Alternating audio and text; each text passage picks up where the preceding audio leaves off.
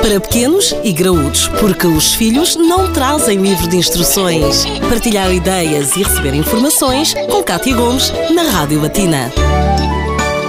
Esta semana será consagrada única e exclusivamente à anestesia. Convidamos o Dr. Hugo Trindade, é anestesista pediátrico, para nos dar aqui, para nos falar de mitos e realidades. Será que a anestesia é segura? Eh, esta é ou não de alguma forma eh, prejudicial à saúde? Existem vários mitos em torno deste assunto e é disso que vamos falar então nas próximas edições. Dr. Hugo, começamos pelo primeiro mito ou realidade.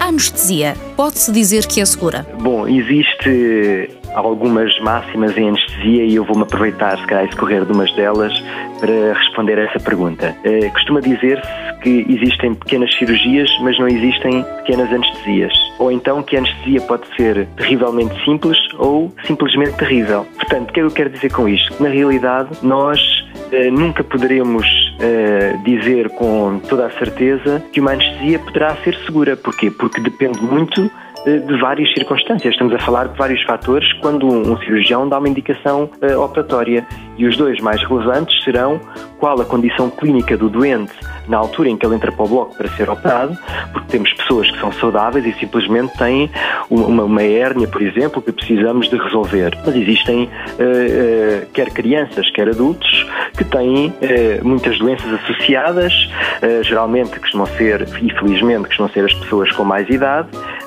quando eu digo felizmente, é felizmente face às crianças, não é?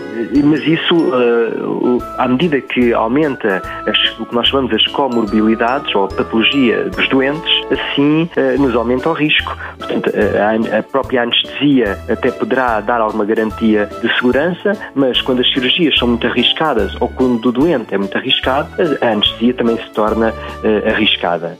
No entanto, o que nós fazemos e o que tem de ser compreendido pela população geral será que o anestesista tem de certificar de uma correta estratificação do risco. Eu quero dizer com isto que nós depois de saber que doente temos na mão e que cirurgia vai ser realizada, nós poderemos discutir com o doente e por vezes até temos, temos discussões entre os vários outros restantes staffs da saúde para perceber se há benefício em executar a cirurgia face ao risco que o doente apresenta. Tudo isto é discutido com o próprio doente, ou com a família, no caso os pais, no caso uma criança, e uh, com os cirurgiões, se nós acharmos que o risco é muito grande. Segurança à parte, existe todo um conjunto de situações que tem que ser analisado e é isso que vamos fazer ao longo dos próximos dias, falar-lhe de mitos e realidades em torno da anestesia.